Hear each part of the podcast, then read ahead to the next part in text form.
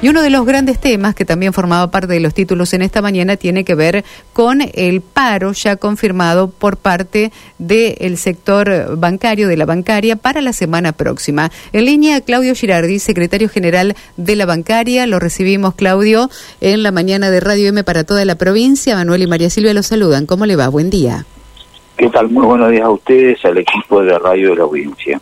Bueno, Claudio, ayer en este encuentro eh, evidentemente no pudieron llegar a ningún tipo de acuerdos.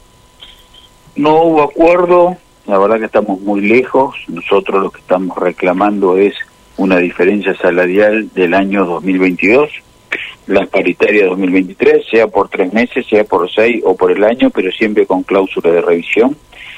Y además estamos reclamando otros temas, por ejemplo, que las empresas se hagan cargo del justo impuesto a las ganancias. Ocho de cada diez bancarios pagamos impuestos a las ganancias. Después yo voy a dar alguna información, si usted me permite, en detalle. Por supuesto. Otro tema que estamos reclamando es la tercerización. Los bancos están tercerizando trabajo bancario por empresas que ni sabemos dónde están, qué trabajo hacen, qué convenio colectivo tienen, ni siquiera si están radicadas en el país. Entonces digo, entre, y lo otro que estamos discutiendo también es la ley de teletrabajo, porque le estamos pidiendo a los bancos que informen quiénes hacen teletrabajo, su número de teléfono, su, no sabemos quiénes son, tampoco dónde están, digamos, ese trabajo en negro hoy que se trata de hacer para no tener trabajadores en relación de dependencia. En ese marco, en el último trimestre del año 2022, es donde las empresas bancarias ganaron récord en sus ganancias a nivel histórico, porque de cada cuatro pesos depositados, tres se lo prestan al Estado eh, a altas tasas y además por comprar títulos los bancos nos pagan impuestos que o determinado gasto que lo tienen al momento de dar un préstamo privado. No sé si fui claro en la explicación, si no trato de, mejorarla. Queda claro. en ese marco estamos en esa discusión con las cámaras empresarias. Sí, bueno, cámaras empresarias que eh, desoyeron su reclamo, según este encuentro en el marco de paritarias, y que si no responden a sus requerimientos, el gremio podría intensificar tal vez las medidas. ¿Cuál es la situación hoy? Nosotros tenemos previsto el paro para el próximo jueves, un paro total de actividades. Vamos a hacer movilización en algunos lugares, acá en Santa Fe vamos a hacer movilización. Eh, y lo que estamos eh, viendo es que si no hay una postura de tratar de resolver esto de parte del sector empresario, seguramente se va a endurecer la medida. Mire, nosotros permanentemente somos respetuosos de la mesa del diálogo y cada vez que fuimos a pedir algún aumento salarial o alguna conquista o algún derecho, nunca pusimos en riesgo a las empresas. Eh, entonces, por lo tanto, sabemos que lo que estamos pidiendo se puede pagar y que lo que estamos haciendo es nada más y nada menos que distribuir la riqueza que generan los trabajadores y las trabajadoras bancarias en las empresas en las cuales trabajamos, ¿no? Porque si no, se les llevan todo a ellos, vamos a ser claros y específicos, ¿no? Claudio, Manuel Valde lo saluda, ¿cómo le va? Buen día.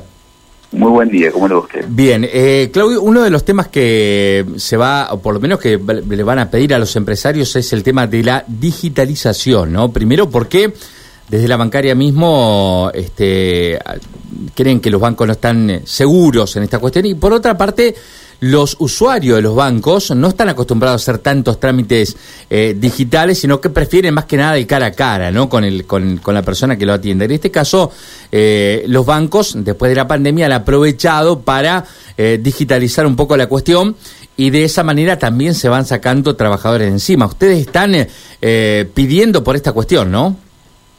Mire, no es lo, lo más grave, es así como usted dice, pero en realidad lo que están haciendo es no solo sacarse el trabajador encima, sino dejarle al cliente y al usuario el problema, porque, mire, yo voy a contar un ejemplo. El año pasado hubo un banco importante que hizo una campaña para funcionarios de alto nivel de sueldo, funcionarios de carrera de alto nivel de sueldo. Digamos, muchos derechos profesionales. De los convocados se los llama por teléfono y se les ofrece los productos. El 100% de las personas contactadas que aceptaba mayor información o quería el producto, no quiso mantener una relación telefónica con quien lo llamaba, quiso ir al banco. Porque hoy, con la cantidad de estafas que hay, y con los engaños, y con eso que te mandan al 0800, arreglate como puedas, hablo de compañía telefónica, banco, etcétera, ¿no? El 0800 que inventan para sacarse trabajadores encima y que el problema no se resuelva. Entonces digo, La gente no quiere eso, quiere que le resuelvan los problemas, quiere su solución personal o su solución empresaria. Y muchas veces lo digital sirve para algunas cosas, lógico que un, un home banking a mucha gente le sirve. Si vos podés pagar los impuestos desde tu casa a las 7 de la tarde con el mate al lado, en vez de hacerla con el banco, lo vas a hacer. Y no, no, está, no estamos en contra de eso. Lo que sí estamos en contra que desde la mitad del gobierno de Macri y se mantiene en el actual gobierno, el Banco Central generó dos resoluciones que equipara las empresas digitales a los bancos con menos requisitos, sobre todo menos lavado de dinero, y nosotros tenemos 23.000 trabajadores trabajando en esas empresas, bajo otro convenio colectivo y deberían ser bancarios. Entonces, si a, si a lo que somos le sumamos 23.000, harían falta más bancarios de los que estamos todavía. Entonces digo, la digitalización no es que baja la cantidad de trabajadores, porque hay muchas más personas bancarizadas y hay muchos más trámites bancarios. Entonces, sería que muchos trabajadores haciendo trabajo bancario pasen al convenio colectivo bancario y no se armen en, en, terceras empresas que ni sabemos dónde están muchas veces, como le decía, y, y además no están por convenio bancario. Y si estás por comercio, ganas menos de la mitad, ¿no? Se nota por qué la sacan de convenio bancario, ¿no? Claudio, ¿qué pasa también con esta cuestión? Eh, y en esto te doy un ejemplo personal, vos vas a un banco y pedís que te resuelvan X cuestión porque tuviste problemas con, con X cuestión de claves y demás, demás historias, y el propio empleado bancario te dice, bueno, tenés que llamar al 0800 para que te lo resuelvan, y te da un 0800. No y no te lo resuelve, en realidad, el empleado no te resuelve el, tema. El problema no es el empleado, el problema es que vos eh, tenés parámetros en tu computadora, y vos vas con un reclamo y no puede solucionártelo porque no puede entrar a ese sistema. Lo tiene bloqueado el trabajador. ¿Se entiende lo que digo? Mira, acá hay un montón de bancos que ya sacaron los plazos fijos en forma presencial. Te va a hacer un plazo fijo, te no sacó los fondos, pero usted va en persona y dice, no, no lo acepto. Hágalo por canales digitales. Claro. Entonces digo, entonces digo, de eso estamos hablando. Y no lo puede hacer el trabajador, ¿eh? Por más que quiera, digo, es como la recarga de cajero automático. No es que los trabajadores bancarios lo cargamos, llenamos los cajeros. No, no. Viene una orden por el pito te dicen, tanta plata en los cajeros. Y si fuese mucha, fuese poca, una decisión empresaria, no el trabajador. El trabajador cumple una orden.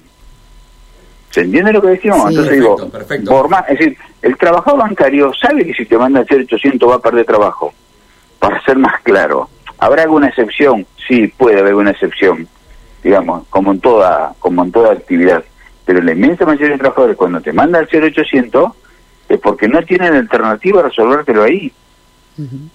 O bien, la otra alternativa, tenés presiones por llegar a determinada cantidad de productos y te dicen, eso no lo hagas. Y una orden, no lo hagas. Si vos lo haces, primero, no podés llegar a tu producción que te exigen, lo cual después no es que te llaman a una comida familiar si no llegas, ¿se entiende? Viene eh, un reto o viene otra cosa, digo, y a veces son duras, entonces, pero además tenés la orden de no hacerlo. Y los bancos privados eso pasa en, la inmensa mayoría, que lo único que le empresa a la empresa es la rentabilidad y el post-venta no. A ver, vos tenés una tarjeta de crédito, te la vendió el banco A. Después el banco no se quiere hacer cargo de tu problema. ¿Se entiende? Entonces digo, eso pasa no solo en los bancos, si te va a comprar un auto una concesionaria pasa, si vas a buscar una línea telefónica te pasa, etcétera, ¿no? Un sistema de cable pasa.